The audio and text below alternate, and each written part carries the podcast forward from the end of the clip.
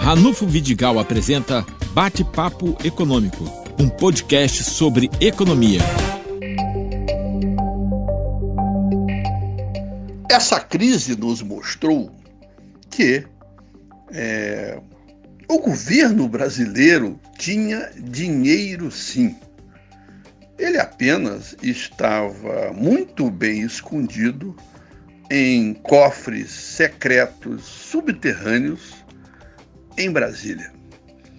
Por que, que eu digo isso?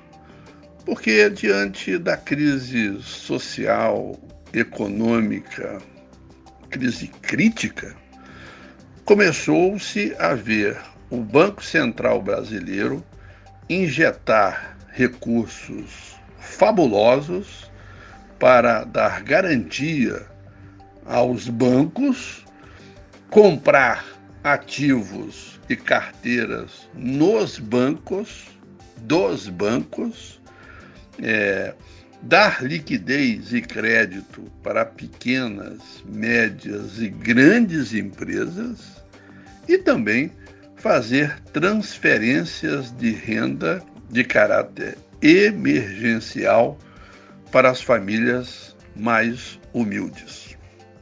E aí eu vou me dedicar à questão dos 600 reais da chamada Corona Voucher. Hã? Esta transferência vai beneficiar por três meses as famílias que estão com pessoas na informalidade. É o pipoqueiro, é aquela pessoa que está no microempreendimento individual, é aquela pessoa que subitamente deixou de ter renda porque a economia parou. Uma parcela dessas pessoas vai precisar fazer um cadastro.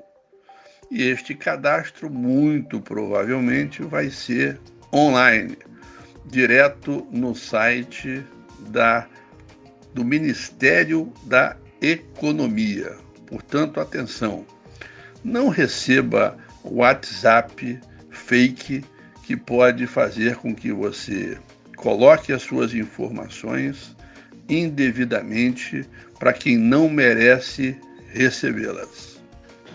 Outro ponto importante é a seara internacional.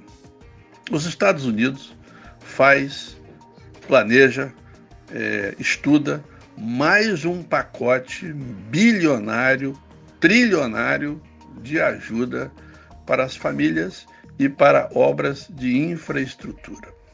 E por que isso? Porque esta semana 6,6 milhões de americanos passaram a depender do seguro-desemprego. Somando aos 3,2 milhões da semana anterior, já são 10 milhões de americanos sem emprego na principal economia do planeta.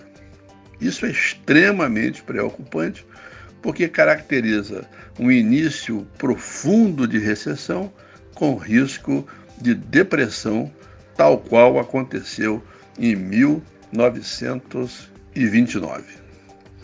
Vindo aqui para o Brasil, o que estamos observando é uma briga entre autoridades importantes em relação à quarentena.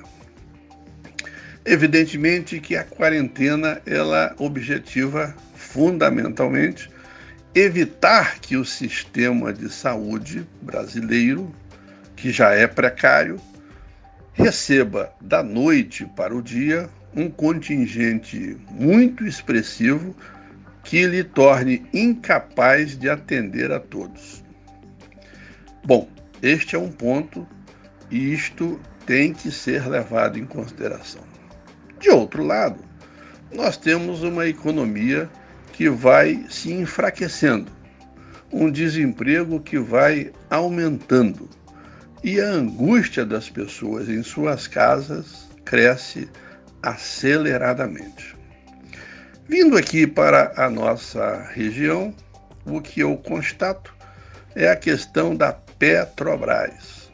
ela acaba de reduzir salários, reduzir produção de petróleo e reduzir jornada de trabalho, mostrando que ela também sofrerá profundo impacto desta crise de caráter internacional. Isto abre uma luz amarela para os municípios, porque representa dizer que os futuros repasses de indenização do petróleo serão cadentes, consequentemente, os orçamentos de todos os municípios litorâneos e do norte fluminense serão mais fracos. Mas vamos dar algumas boas notícias. O INSS, ao longo dos últimos dias, injetou na economia de Campos 135 milhões de reais na forma de aposentadorias, pensões e antecipação do 13º salário. E a Prefeitura Municipal de Campos é, estará pagando ao longo dessa semana algo como 77 milhões de reais dos salários dos servidores ativos e inativos da cidade. Enfim, vamos acompanhando o desenrolar desses fatos, mas acima de tudo nós temos que ter, acima de tudo, repito, paciência, paciência e paciência.